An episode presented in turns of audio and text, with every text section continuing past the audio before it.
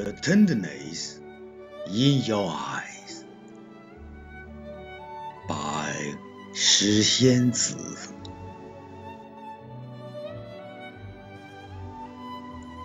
Whose frothing heart has been warmed and who has been enlightened to love himself by the tenderness in your eyes?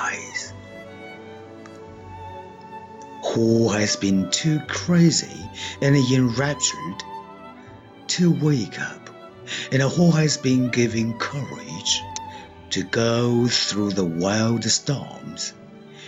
by the tenderness in your eyes.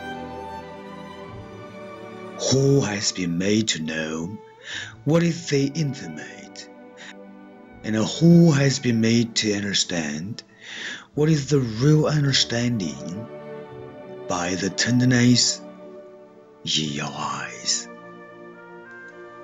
Whose sadness left that is hard to erase and whose sweet life will be warmed enough by the tenderness in your eyes.